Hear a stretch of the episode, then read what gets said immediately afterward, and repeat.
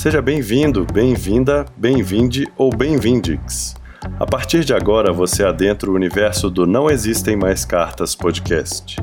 Um conteúdo derivado do processo do documentário que vai retratar o relacionamento à distância entre casais de vários formatos separados durante a pandemia do Covid-19. Antes de começar, queria dizer que precisamos muito de você. Divulgue nosso podcast para os seus amigos e conhecidos e apoie nosso trabalho. Somos mantidos por uma campanha de financiamento nas redes através de duas plataformas: o aplicativo picpay.me barra não existem mais cartas ou a Padrinha a gente pelo Padrim, com M mesmo, padrim.com.br barra não existem mais cartas. A partir de R$ reais mensais, você pode ajudar a seguirmos firmes e gerando conteúdo. Neste episódio, vamos conhecer a história do Paulo, que gravamos no dia 12 de maio de 2020. Claro que todo o material foi feito através de plataformas de videoconferência, já que o momento não permite o encontro e respeitamos a ciência. Eu sou o Arthur Schmidt, diretor e criador desse projeto, e a partir de agora você ouve a primeira entrevista do Não Existem Mais Cartas podcast. Simbora? Da relação de vocês que está hoje separada, eu queria saber a história do encontro seu. Queria que você se apresentasse primeiro, falasse o seu nome, aonde você mora, profissionalmente o que você é e com quem você mora aí na sua casa, se apresentasse um pouquinho e depois falasse desse como é que foi o encontro com a Régia. Você pode Cara, contar pra gente, Paulo? Então, vou começar. O nome é, hum. meu nome é Paulo Aguiar Silva Guimarães. Eu tenho 49 anos, completo 50 em julho agora. É, de profissão, eu sou cozinheiro, não assim, é, vamos falar, não autodidata, mas eu não fiz, cheguei a fazer faculdade porque eu estou na profissão há 27 anos. E naquela época que eu comecei, eram uma ou duas faculdades que existiam de de gastronomia eram muito caros, eram quase inacessíveis para mim, por exemplo, pagar, entendeu? Então, o que, que eu fiz? Eu comecei a trabalhar em restaurante com 17 para 18 anos em caixa de restaurante, entendeu? Aí fui galgando os degraus que existem do restaurante até chegar na cozinha. Aí peguei gosto pela coisa e, e também vendo a minha avó cozinhar. Minha avó era uma exímia cozinheira italiana, né? Eu gostava e imitava ela. Chegava em casa, tentava reproduzir as receitas dela. Lógico que um, um pouco de sucesso, né? Mas tentava, entendeu? Aí fui pegando gosto pela coisa, pegando gosto. Aí fui atrás de, de cursos, né? Procurei algumas escolas que davam cursos é, modulares de cozinha. Fui fazer os cursos modulares, que é o que, por exemplo, um curso de molho, um curso de risoto, um curso de de massas, entendeu? Cursos né, separados. Enfim, o que me ajudou muito foi os estágios. Eu fiz muito estágio em São Paulo, entendeu? Eu fiz com estágio com o Alex Atala no Dom, eu fiz estágio com o Sérgio Arno no La Vecchia Cucina, fiz é, estágio no Almade com o Alain Vilesperro. Então, assim, eu fiz, estive ao lado de chefes muito bons e conceituados, que isso ajudou muito também a minha, a minha o meu desenvolvimento da profissão. E nessa época eu ainda morava em São Paulo, tá? Nós temos um sítio aqui em São Roque, né, onde é que eu moro hoje. Hoje não, fazem 20, 23 para 24 anos que eu moro aqui em São Roque. E vim para cá, eu era, na verdade, eu, eu, tinha em São Paulo o quê? Vamos começar em São Paulo. O que, que eu tinha em São Paulo? Eu tinha um estúdio de tatuagem, tá? Não fui tatuador nunca na vida, apesar de ser todo tatuado, adoro tatuagem, nunca fui tatuador. É, eu era body piercing, entendeu? Eu furava as pessoas. E também tinha a parte dentro do estúdio, uma parte de confecção de anéis, camisetas de bandas de rock, de motociclistas, enfim. E um sócio meu que era o tatuador. Aí aconteceu, ele teve o meu sócio que era o tatuador, que era um rapaz muito bom, um baita artista, ele acabou se envolvendo em uma confusão de trânsito e, enfim, foi preso. Aí nessa desanimei do estúdio, fechei. Como começou a minha vida comercial na gastronomia? Como eu não sabia quase nada, eu, eu né, depois desse desânimo que eu tive com o fechamento do estúdio tatuagem, que é super legal, eu comprei um, um carrinho de cachorro quente, fui vender cachorro quente na rua. Entendeu? Meu pai tinha loja no Shopping Morumbi, meu pai teve uma rede de lojas de São Paulo bem grande, em todos os shoppings de São Paulo.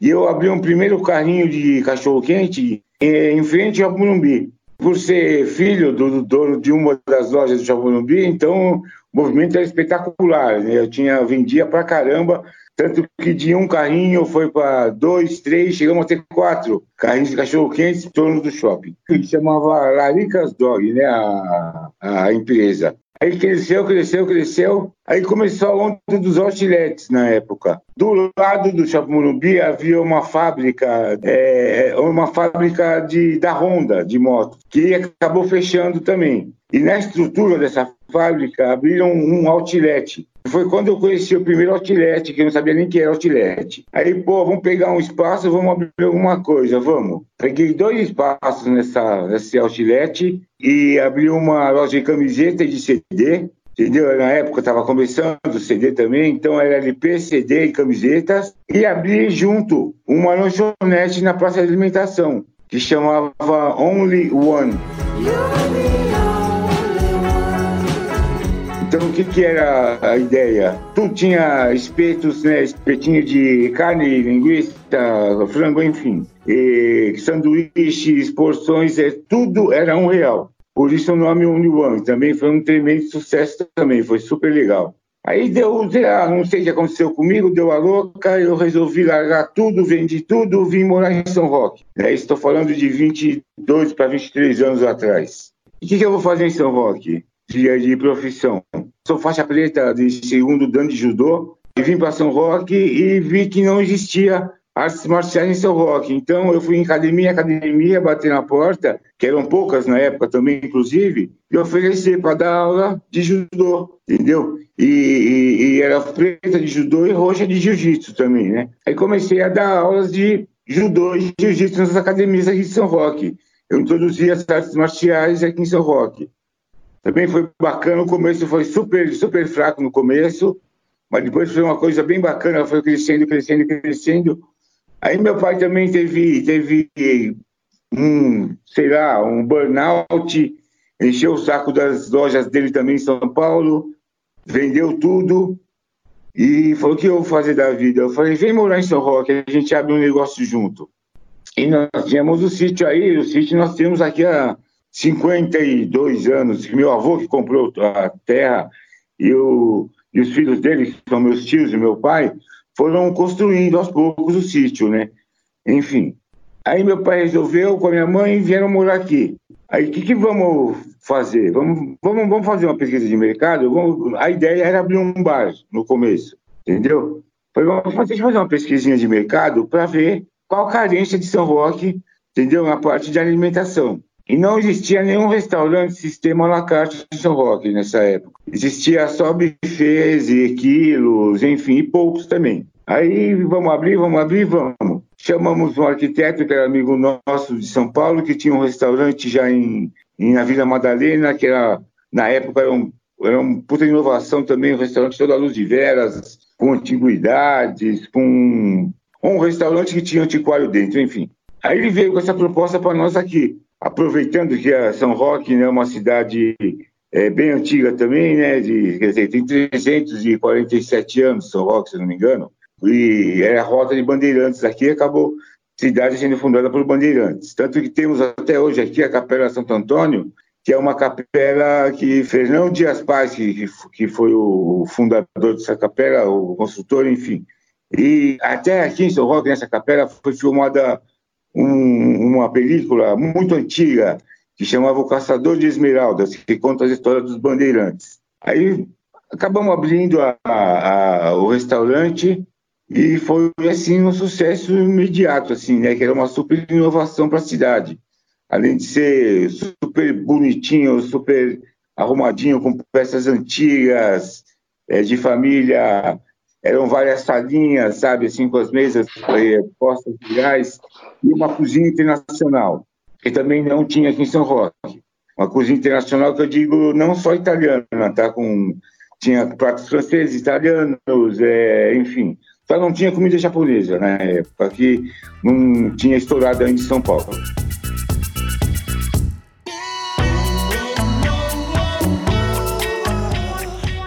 Bom, e a Régia, agora vamos para a Régia. Como eu conheci? Ela frequentava o restaurante, entendeu? Assim, mas eu sempre, né, eu, como cozinheiro, chefe de cozinha do restaurante, eu sempre ficava lá atrás, né? Eu era, assim, o, o serviçal do restaurante que ficava no porão, né? Que a gente chama, né? O cozinheiro. Então, muito pouco eu via quem os clientes. E você, como aí, chefe, você ia na, nas mesas cumprimentar as pessoas? Como é que e aí como é que foi esse primeiro? Ou você observou de longe? Como é que foi essa abordagem? Ou ela te então, abordou? Ela que ela que você falou para um garçom que queria conhecer o chefe para agradecer a comida. Entendeu? Eu, assim, eu sempre fui, é, entre aspas, meio tímido, sabe? Assim, não muito, mas eu não gostava muito do. Nunca, nunca fui muito de contato direto com, com um ser humano, vamos falar assim, para ser bem sincero para você. Sempre, por isso, as coisas da profissão, para ficar nos bastidores, para não ter o contato direto. Porque, assim, na verdade, também eu sempre tive, hoje em dia não mais, mas eu tinha um temperamento muito explosivo, entendeu? Eu tinha certeza, se alguém fala, reclamasse da minha comida, eu ia ficar puto e acabar brigando com o cliente, que hoje eu vejo é ridículo isso, né? A puta besteira, né? Nada a ver, né? A sabedoria da idade, né? Como é que funciona esse cozinheiro, professor de jiu-jitsu e judô, né? Com esse temperamento é. explosivo na época, era difícil? Como é que era? Por que eu caí nas artes marciais? Por causa minha mãe me pôs no judô com sete anos de idade. Entendeu? Porque eu já era super esquentado, briguento, é, nervoso, então, a, o judô em si me ajudou muito no controle emocional e, e espiritual, entendeu? Me ajudou muito a me controlar. Mas é, tudo tem um limite, né? Entendeu? Então eu controlava até certo ponto, mas com o tempo eu fui aprendendo. Contemporizou, né? Mas aí voltando e... para a Régia, e aí você não que ficava com medo da crítica, mas foi lá encontrar a Régia, né? É, não, nesse, nesse tempo já não tinha muito medo de crítica, eu só não gostava muito do contato direto. Mas, é lógico, quando chamavam, eu ia às mesas, lógico, cumprimentar os clientes. Às vezes eu ia também perguntar se estava de acordo o prato, se queria pedir sugestões, perguntar se estava bom, se não estava, o trabalho de, que eu tinha que fazer mesmo, né? Aí então, aí a, me chamou na mesa, eu fui lá conversar com ela, né? E ela estava com umas amigas, enfim. Até trocamos telefone, né? Mentira, trocamos telefone não. Ela deixou o telefone dela com um dos garçons meus, parece. A história foi essa. E não dei muita importância, né, na época. Também, não sei porquê também. Mas depois ela frequentando o restaurante, aí fomos conversando, conversando, conversando, e acabamos um dia, pô, vamos sair, tomar uma, né, bater um papo, né, legal. Porque no trabalho nem conseguia dar muita atenção, né? Como chefe principal cozinheiro da casa, não podia ficar muito tempo conversando com o cliente. Então, assim, é, eu falei, vamos marcar alguma coisa então, vamos sair uma noite, tomar um aperitivo, bater um papo mais legal, porque aqui eu nem posso dar muita atenção para você. Aí, beleza, aí marcamos, saímos, né, já rolou na primeira noite, e desde então começamos a namorar e estamos há quase sete anos juntos já. Entendeu? Aí, é assim, é, na época ela morava com a mãe dela também, eu morava com os meus pais. E depois ela estava em construção a casa dela, né? Que ela tinha comprado um terreno legal, uma casa um, e estava construindo a casa. Aí a avó dela faleceu nesse meio tempo e evagou a casa da avó dela. Ela falou: quer saber, eu não vou mais eu não vou construir, que ela estava construindo, na verdade, nem era uma casa, era um palacete, era uma casa enorme e totalmente necessária para os padrões, padrões não, para uma pessoa morar sozinha. Na época a filha dela até morava aqui também, mas é, ela era a filha dela. A casa tinha, sei lá, acho que 300 metros de construção, era um absurdo. Tinha três andares, tinha subsolo, a casa era um absurdo. Aí, enfim, acabou é, indo morar na casa da avó dela. E eu fui, né, assim, ah, vem dormir aqui hoje. Eu ia, eu fui, comecei a ir dormir na casa dela. E um dia levava um short, deixava lá. Outro dia deixava uma cueca, outro dia deixava uma camiseta. Eu fui aos poucos e invadindo a casa e ficando. Até que de repente falou, já fica aqui direto, vai. Mas naquele esquema assim, eu não desmanchei a minha, o meu quarto aqui, na casa dos meus pais. Entendeu? Ficou o quarto montado, que também é, é, separado o quarto, não é dentro da casa. Na parte de baixo da garagem tem um, um, um cômodo que era um escritório do antigo morador. E no escritório eu montei um quarto para uma kitnet para mim. E, e, enfim, aí começamos a namorar e estamos até hoje. E agora, com essa loucura dessa quarentena, desse Covid, ela resolveu eu vim para cá e me isolar totalmente por ela estar na linha de frente no hospital e não querer passar para mim por causa do meu histórico do câncer também, né? Que eu acabei o tratamento faz pouco tempo e eu sou imunodeprimido ainda, né? Você pode contar um pouco da história do processo do câncer como, quando você estava com a Régia, como é que foi isso, como é que você descobriu? Você pode contar pra gente? A, a Régia, a minha sócia, em outro restaurante. Entendeu? Eu tive um durante 18 anos, aí depois eu vendi um restaurante grande que eu tinha aqui, que chamava Deodoro, que foi bem famoso. A Régia sempre gostou, é uma exímia cozinheira também. Então resolvemos abrir um. Entendeu? E a gente tinha acabado de voltar da Itália também. Entendeu? Nós fomos para a Itália passar um tempo. Inclusive, eu trabalhei lá, eu fiz um mini estágio lá. Trabalhei no restaurante de uns amigos meus, que são de lá da Itália. Entendeu? Fiquei um, é, um, é um hotel, na verdade, de fazenda, que lá é agriturismo, chama, né? Que é uma estação de caça. E eles me convidaram a passar uns dias e trabalhar com eles lá. Então nós ficamos três, quatro dias nesse, nesse hotel, fazenda, e eu trabalhando no restaurante do hotel com, os meu, com o casal de amigos meus. Foi uma baita experiência para mim, né? Foi super legal. Aí fomos para rodar a Itália, né? Ficamos, ficamos mais 15 dias na Itália depois, rodando vários lugares da Itália e voltamos para o Brasil. Falei, pô, vamos abrir uma hosteria que é é um tipo de restaurante, tipo osteria tá para o italiano, como bistrô tá para o francês. É um restaurante pequeno, a osteria seria um restaurante pequeno, familiar, serve comida mais caseira e simples. Enfim, e, e se bebe muito vinho em osterias.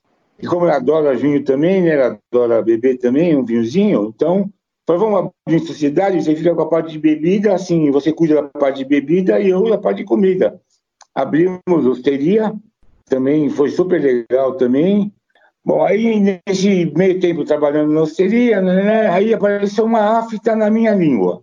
É, beleza, uma afta, vamos, né, nem comentei nada com a Régia, né, apesar de ser médica, mas como afta é uma coisa super comum, né, falei, bom, uma afta. Aí comprei a pomadinha, um Silon B, aquela de afta normal, comecei a passar e vi que não estava passando.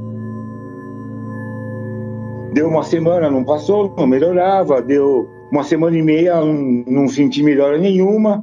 Pelo contrário, comecei a sentir uma ardência na língua, né? Aí eu comentei com a Régia, falei, pô, amor, eu tô com uma afta chata que tá, parece que tô passando remédio, mas tá piorando, parece, né? Ela falou, afta, né? E assim, eu, eu, eu, eu era fumante, né? Fumante, fumava bem, entendeu?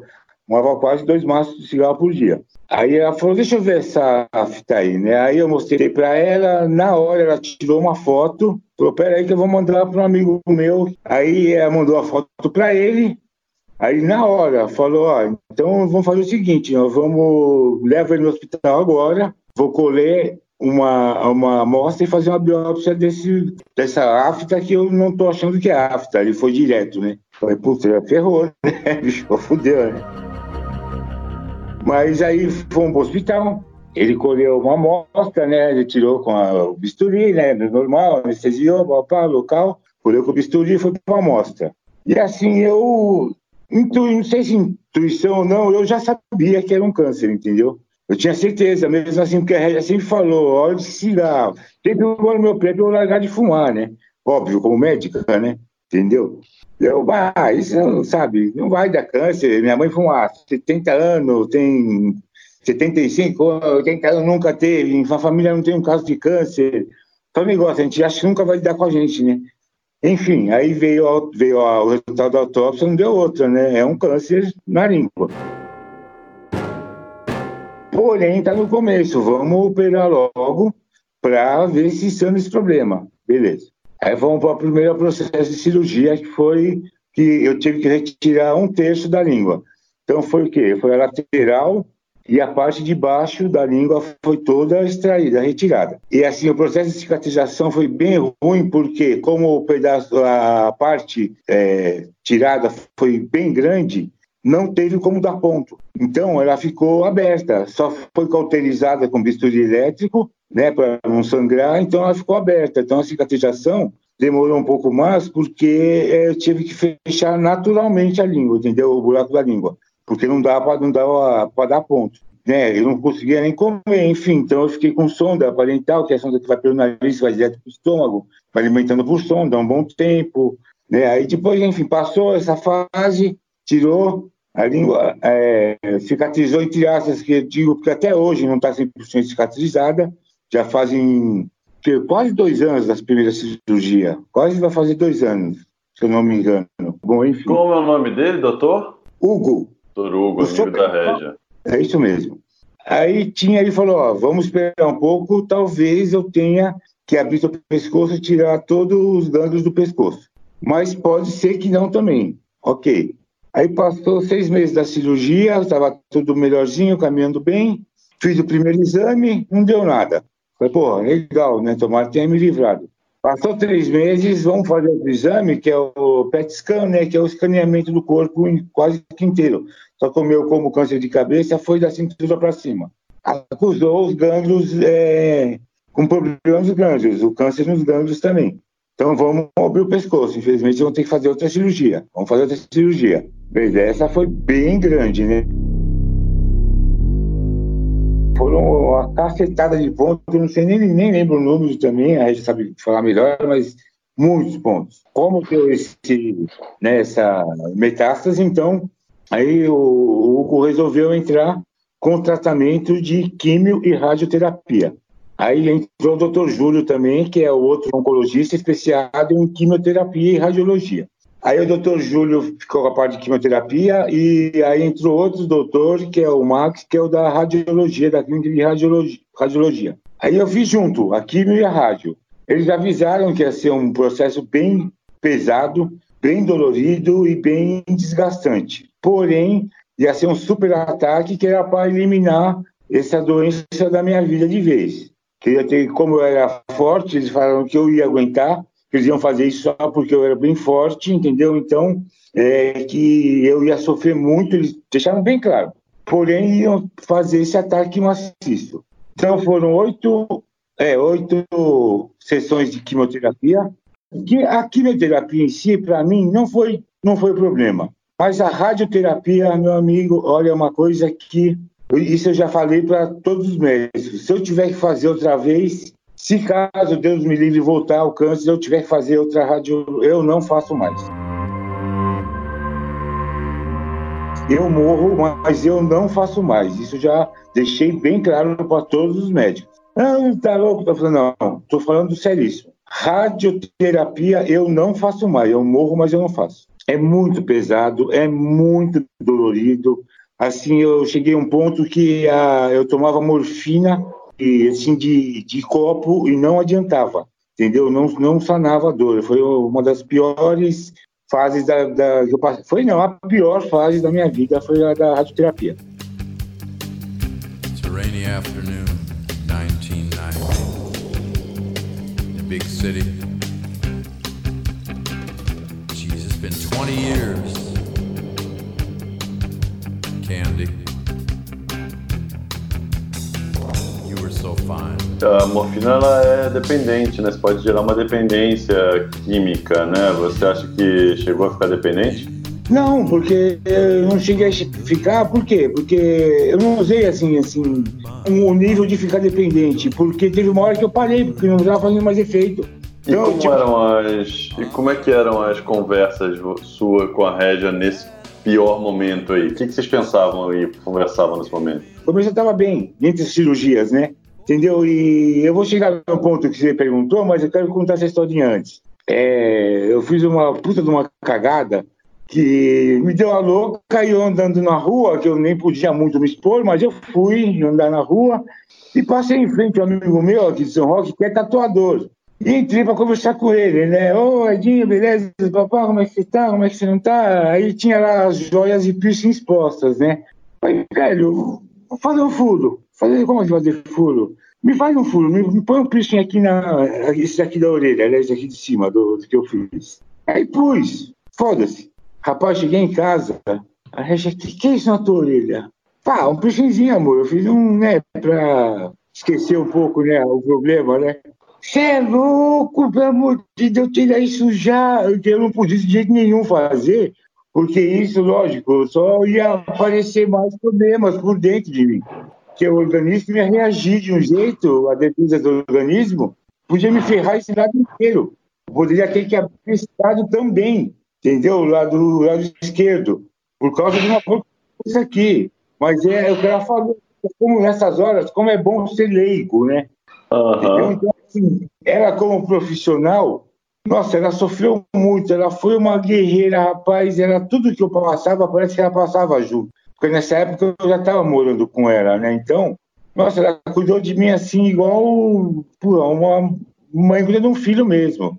Ela ficava em cima de mim 24 horas, ela trabalhava, ela me ligava direto, sabe? Eu não deixava sozinho, ela foi é incrível, incrível, sabe? Eu, eu sempre fui meio desencanado, sabe? Porque eu nunca tive problema com morte.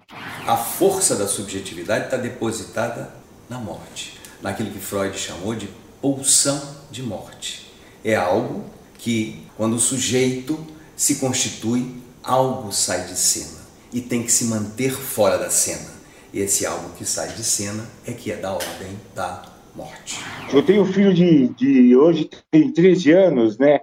é, de um primeiro casamento meu, tenho meus pais vivos, meus irmãos, meus sobrinhos. Aí ela começou a me abrir o olho e falou, mas não é você. Se você morrer, dane-se, eles que ficam. É verdade, né? É um pouco até. Ela falou, isso é egoísmo da sua parte. Eu falava, se eu morrer, morri, enterra, acabou. Eu só não quero ser cremado, isso eu deixei bem claro também. Me enterra, não quero ser queimado nem a pau. Entendeu? Porque também me pergunta, mas não quero, não quero. Era a minha próxima pergunta, por que, que você quer ser cremado, mas não quer, acha que o fogo pode afetar de alguma maneira o seu processo? É, Quais são as suas convicções aí? Você acredita em Deus? Você acredita no quê? Acredito em Deus. Eu sou assim da doutrina espírita, entendeu? Kardecista, mas eu acredito sim em Deus, entendeu? E muito no espiritismo também, tá?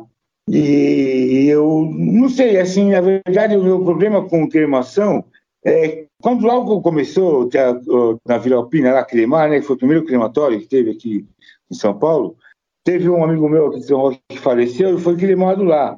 Rapaz, eu fui na cremação dele, para mim foi, foi, é, eu achei muito tétrico, eu achei triste demais, muito baixo astral, sabe? O, o ritual da cremação, aquele caixão baixando e, e todo mundo em volta, tipo num coliseu romano, Sabe, eu achei uma coisa muito feia, muito triste, muito baixo astral. Não que velório seja alto astral, óbvio, né? Mas eu, que agora depois disso, eu fiquei meio com trauma de queimar e eu não, não gostaria de ser cremado, entendeu? Por causa disso. Eu, eu até disso. gostaria de ser cremado, mas eu gostaria que fizesse uma festa para isso. Sim, já falei, no meu é rock and roll no meu velório e alegria, cerveja, apesar de eu não beber nada, né? Não por causa da doença, nunca bebi. Entendeu? Só fumava, fumava, fumava muito bem, mas bebi, nunca bebi. Entendeu? Aí o que, eu estava falando? Até eu, eu, fico desviando do assunto, acabo perdendo o rumo. Não, eu, eu perguntei como é que você e a Régia estavam nesse momento. Você falou que ia me contar essa ah. história da, da relação com a morte, esse, esse processo todo. Sim, sim. É, é, não, a Régia realmente foi, nossa, uma, uma companheira que acho que Deus me perdoe falar isso, mas acho que nem minha mãe conseguiria suprir o que ela fez por mim, entendeu?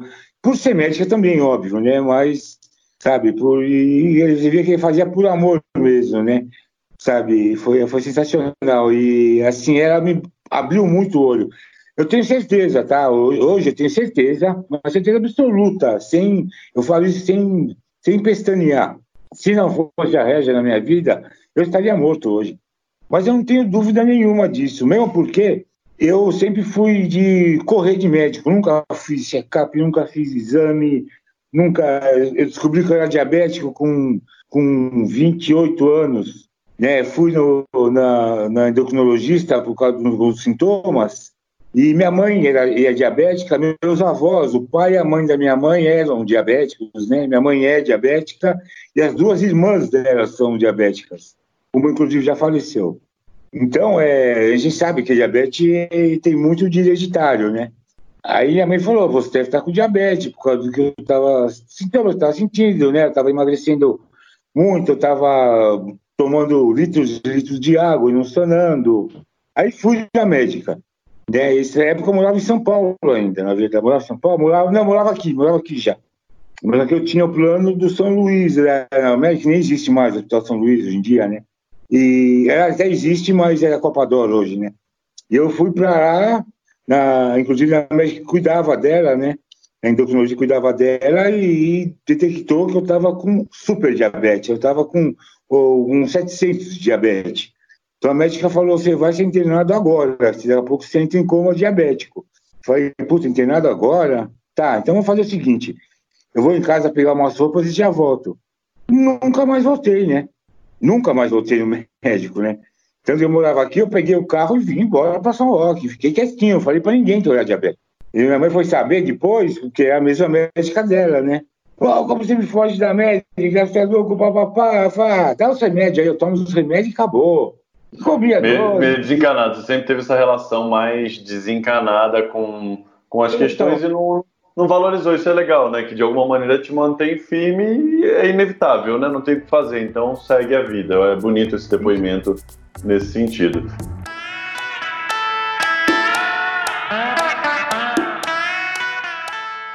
É, eu queria mudar agora só um pouquinho o foco.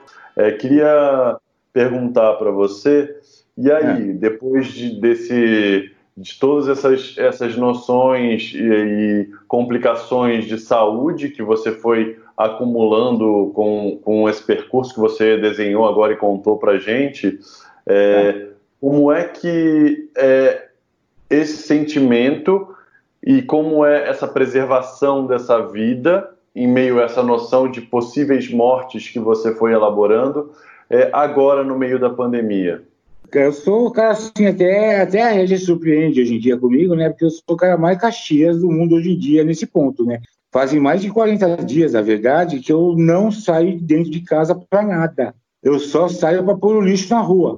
Mesmo assim, eu saio de máscara e luva, entendeu? A Régia está fazendo compra para mim, ela deixa na porta, eu saio de luva e de máscara para pegar as compras, eu vou jogar o lixo na rua de, de luva e máscara, o álcool em gel também do lado o dia inteiro, lavando a mão o dia inteiro, mas no começo eu até cheguei a separar meu prato, meus talheres, meu copo, mas a neura estava tão grande porque eu estava sozinho. Você parar para quê? Entendeu? Eu já estava sozinho. E a neura que eu estava de separar as coisas de mim mesmo, entendeu? Falei, pô, também não tem necessidade, né? Calma, menos. E assim, estou seguindo super a risca, fazendo meus exercícios físicos todos os dias, coisa também que é, depois que eu abri o restaurante, também eu parei de fazer, né?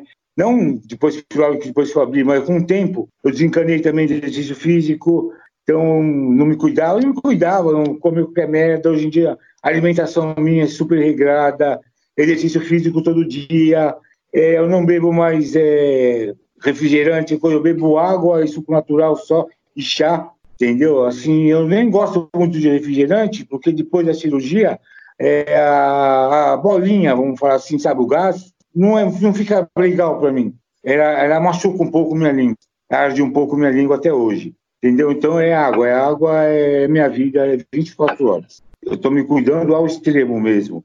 Mas nem, nem por medo da morte, porque eu sei que eu tenho que me cuidar, entendeu? Que minha consciência mudou assim da água para o vinho. Minha consciência é questão da minha saúde e da saúde também dos meus próximos, entendeu? De quem está do meu lado, não hoje, mas que estavam e que irão vir a ficar no futuro. E como é que tá aí? Tudo que você estava meio que mais na casa da Régia, né? Que você contou, né? E aí agora como é que tá essa relação com seus pais aí? Como é que é esse novo momento aí com eles? Não, eu tô sozinho de tudo. Meus pais não estão aqui. Meus pais estão num sítio, entendeu? Meus pais, meu pai, minha mãe, minha irmã e minha sobrinha, que moram aqui também na, na casa, essa casa que eu tô aqui, inclusive hoje, que é do meu, dos meus pais, é, eles não estão aqui. Eles estão, estão no sítio também, faz a quarentena inteira. Nós temos um sítio aqui em São Roque também, fica 14 quilômetros aqui de casa. Mas é aqui São Roque mesmo, então são 7, 7 quilômetros de estado de terra, inclusive. Entendeu? Mas eles passaram por aí um outro dia, não passaram?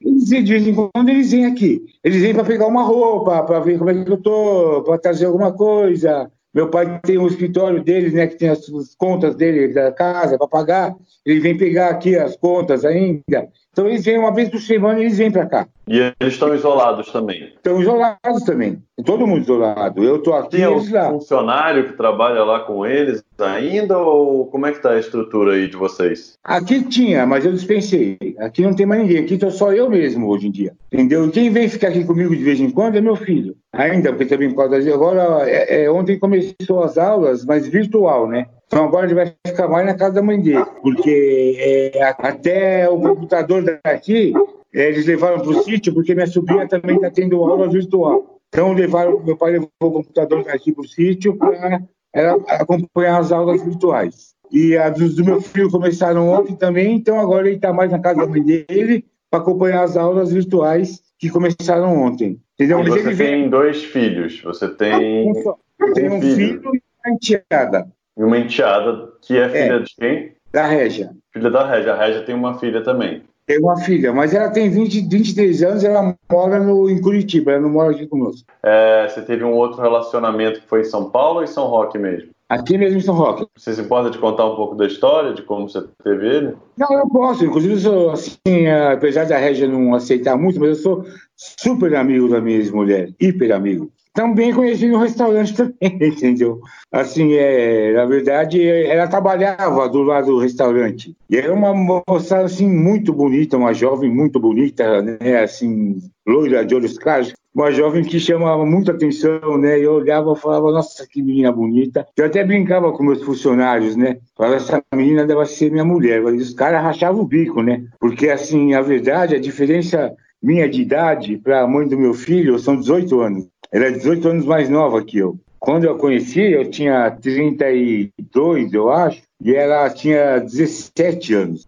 Aliás, quando eu casei isso, quando eu casei isso, ela tinha 17 para 18 anos, eu tinha 31, 32. E, e no fim, é, a, é, nós conhecemos, apaixonamos, namoramos um tempo, é, casamos, logo em seguida engravi, ela engravidou e tivemos o filho, o filho Aí, assim, eu comecei a ver que ela estava em outra vibe, entendeu? Que, pô, ela tinha 18 anos, pô. Eu, eu, eu comecei a me sentir mal de ver que ela se privava de muita coisa que eu fiz nos meus 18 anos, porque ela estava casada. E ela era jovem, era super elétrica, ela gostava de sair de balada, tinha um monte de amigo. Aí partiu de mim a separação. Falei, Raquel, vai viver tua vida, pelo amor de Deus. Eu, eu vejo que você curte isso, né? Que você. Meu, você está se privando de muita coisa que eu passei. Eu não quero que você se prive, entendeu? Você gostaria de viver sua vida, de ter a sua liberdade, né? Lógico, eu não gostaria de me separar de você, eu amo você, enfim né? Você é mãe do meu filho, mas se você tiver fim de curtir sua vida, de é, viver, de ter experiências legais de para quem tem 18 anos, vai, meu, você tem meu avó total. Entendeu? Pedro vai ser meu filho o resto da vida e seu. Nós vamos ter essa ligação o resto da vida, independente do que aconteça. Entendeu? Aí ela não quis no começo, ela repudiou um pouco, eu falei, fica à vontade, fica a seu critério. Tá, lógico, eu, eu deixo bem claro, eu não quero, mas se você quiser, de boa, entendeu? eu vou aceitar super bem. É legal por identificar o sentimento da pessoa, você ter a humanidade de abrir e quebrar essas noções é, de ah, a mulher, etc. Todo mundo tem desejos legítimos e aí a partir disso ela você deu a possibilidade e é super legítimo mesmo querer vivenciar outras histórias. Vocês chegaram a pensar em abertura de relação, alguma coisa do tipo na época? Não foi nem cogitado, não foi nem cogitado isso daí. Na época acho que eu nem tinha ouvido falar nisso daí também, né? eu não conhecia isso daí também na época eu acho. Se o que eu lembro, eu acho que nem nem não chegamos a cogitar. Mas no fim foi o que aconteceu mesmo, naturalmente. Ela começou a sair com os amigos, em festa, em balada. Isso casado comigo ainda, entendeu? E eu deixei ela livre para isso. Isso eu deixei ela livre. Eu falei, só não vai me aprontar, né? Porque né, isso não é justo comigo. É que eu falei, eu dei a liberdade para você, mas confiando em você. E, e ela começou a sair e ela viu que realmente ela tinha muito a viver, muito a curtir. Aí ela super chegou legal, chegou em mim e falou, pô, eu não queria, mas eu quero viver, eu quero, eu quero curtir minha vida. Então vai. O futuro a Deus pertence. Se a gente tiver que ficar junto no futuro, a gente vai ficar junto de novo. Vai curtir, vai, arruma outro namorado se tiver que arrumar. tem problema, nós vamos continuar sendo super amigos, como somos até hoje. Entendeu? Hoje ela é casada, tem mais dois filhos com o marido dela, que é um baita amigo meu também. A gente até tempo atrás, é que hoje eu não posso mais, a gente jogava no mesmo time de futebol da cidade, entendeu? Ele é super novo também, ele tem quase a idade dela, ele tem 35 anos, entendeu? E ele tem, eles têm um time de futebol, né, de várzea, e eu, ele me chamou para jogar no time dele, eu jogava no time dele, entendeu? Eu frequento a casa deles, com a Régia mesmo, entendeu? Até eu frequento sozinho muito, porque eu pego meu filho todo dia na escola, ele mora com a mãe, mas eu pego, na vida normal, eu pego ele todo dia na escola. Ele vem para casa, fica comigo até umas 9 horas, e eu levo ele para casa da mãe. Entendeu? Que é aqui perto, não é? Eles moram num sítio também, mas é aqui perto, é super pertinho da cidade. E a Régia, às vezes, vai comigo, a gente entra na casa, sabe? Tipo, os filhos dela me chamam de pai também. Porque, assim, eles veem que o meu filho chama o pai deles, que é o padrasto do Pedro, que é meu filho, meu filho chama o padrasto de pai. E os, e os filhos dela, deles, me chamam de pai também. Então, é uma coisa assim, meu, super legal, sabe? Porque, assim, eu vejo que o cara super cuida bem do meu filho também. Isso, para mim, é uma coisa que é impagável. Foda, essa, essa relação é muito importante de estar todo mundo harmônico, né? Que é peça fundamental na sua vida.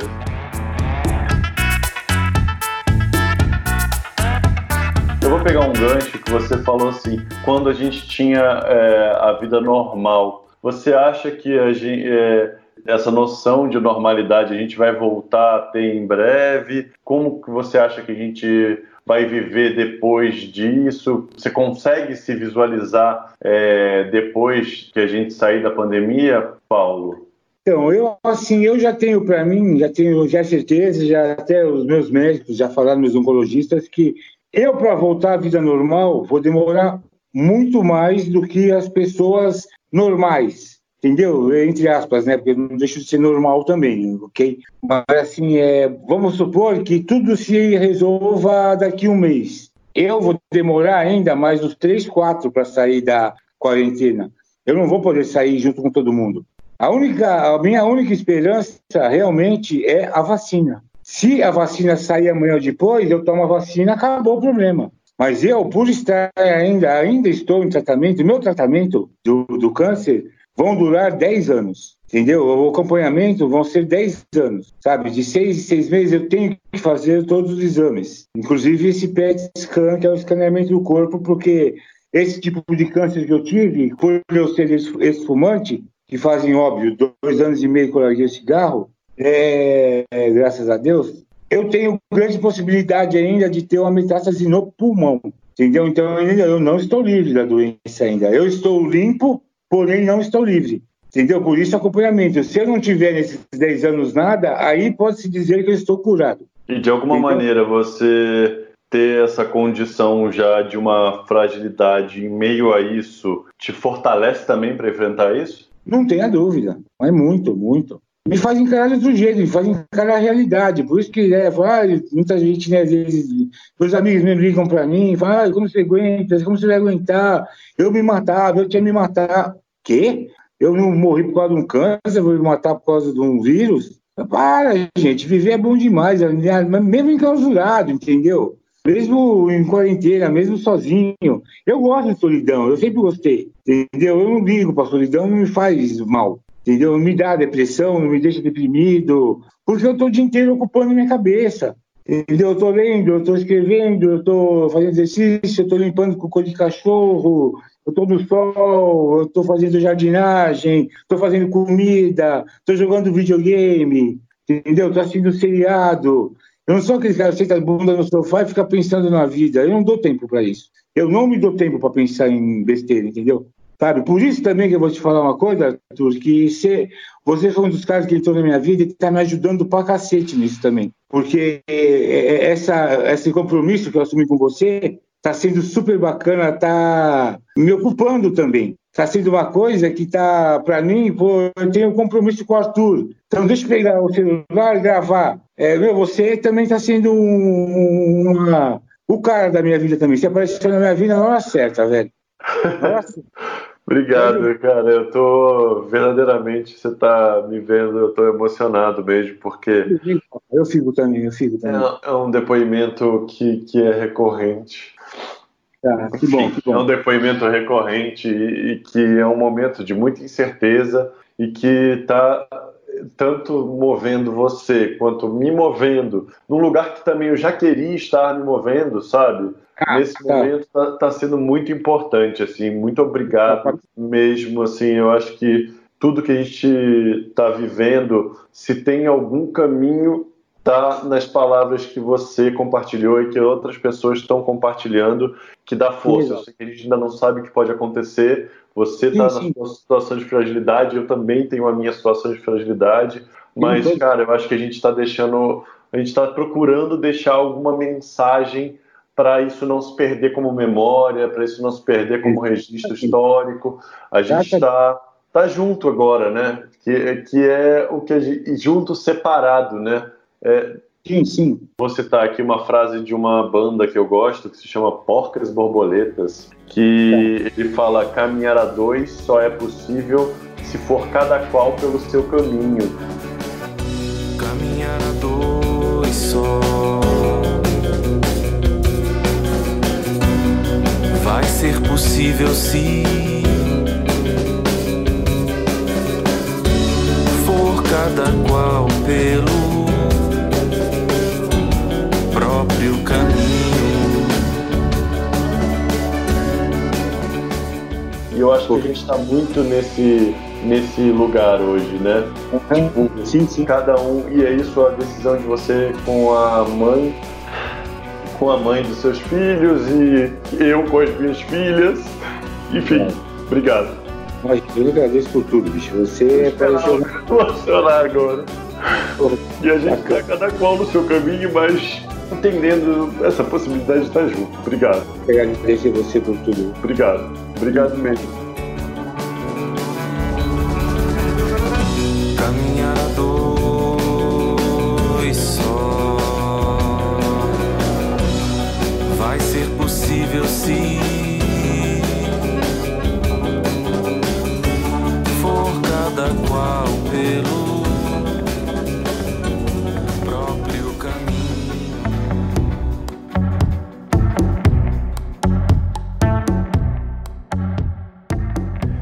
Essa foi a história do Paulo, namorado da Régia. Me emocionei no final, né? Nem preciso dizer muita coisa. Esse foi só o primeiro episódio do Não Existem Mais Cartas podcast. Tem muito mais colaboradores por aqui. E se você curtiu, ajude a gente a encontrar mais e mais colaboradores. Divulgue para os seus amigos e conhecidos para seguirmos firmes e gerando conteúdo. Mande comentários e faça avaliações pela plataforma de áudio que você mais curte. E assim, o nosso podcast vai ganhando força e relevância para chegar em mais e mais gente. Se você quer contribuir de alguma outra forma, é só mandar um e-mail para colaborenemc@gmail.com ou nas nossas redes sociais, através do perfil do Insta, colaborenemc e da fanpage do Facebook. Não existem mais cartas. Eu sou o Arthur Schmidt, idealizador do Não Existem Mais Cartas, e agradeço a todos que estão comigo nesse projeto. Na produção, Luísa Vassalo, na edição de áudio Compasso Lab, no conceito gráfico Felipe Bezerra, assistência de direção Marcela Alvarenga, trilha sonora Lobo Husky Pablo Piazzolla.